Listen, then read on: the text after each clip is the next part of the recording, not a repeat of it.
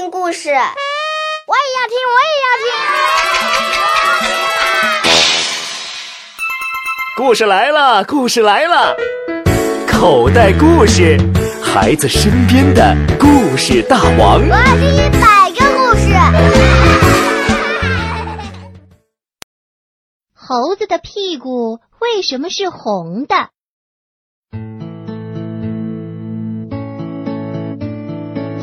友们都知道，猴子的屁股呀是红红的。其实呢，在很久很久以前，猴子的屁股可一点儿都不红。你们知道为什么吗？那就要听听下面这个故事了。从前呢，猴子和山羊是邻居。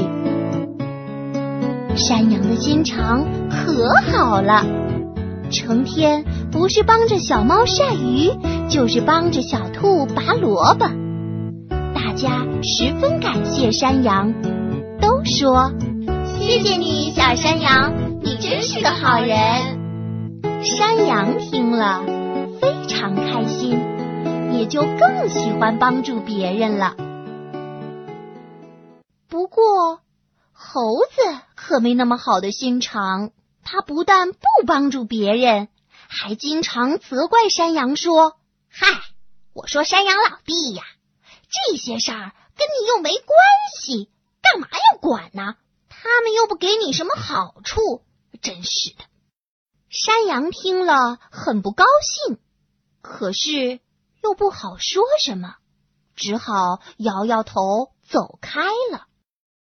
有一天，阳光非常灿烂，蓝蓝的天空像是被洗过了一样，干干净净的，连一丝云彩都没有。猴子的心情特别好。就约了山羊一块儿出去玩儿。猴子走在前面，山羊呢跟在后面。走着走着，忽然路边飞来一点火星，落在了猴子的屁股上。猴子屁股上的毛呼呼的烧了起来。猴子自己呢，一点儿也没发现。走在后面的山羊看见了，正想提醒他，可又怕猴子说他多管闲事，于是他就问猴子：“呃，猴大哥，你说跟自己无关的事儿，到底该不该管呢？”猴子想都没想，漫不经心地说：“那还用问吗？当然是不管啦。”山羊听了，就想：“哦，好吧，他说不管，我就不管了。”可是猴子屁股上的火越烧越大，山羊看了越来越不放心，就跑到猴子前面，着急的问：“呃，猴猴大哥，如果事情跟自己没关系，却对别人有利？”那该不该管呢？猴子听了，不耐烦的说：“不管，不管，不管！